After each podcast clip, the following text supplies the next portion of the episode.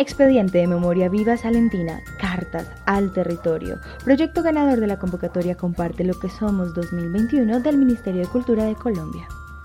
Hablamos con Carlos Andrés Rojas Restrepo, profe de Salento, sobre la importancia de generar espacios y ejercicios para conservar la memoria viva.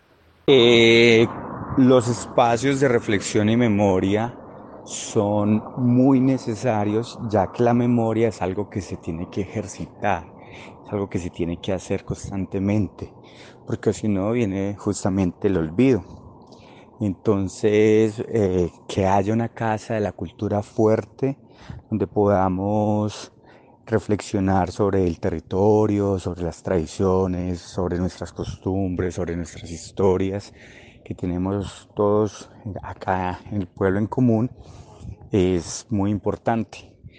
Eh, que podamos transitar las calles y reconocer ciertos lugares emblemáticos, eh, que la historia misma fluya a través de nuestro municipio, donde hayan puntos de referencia que, cuenten.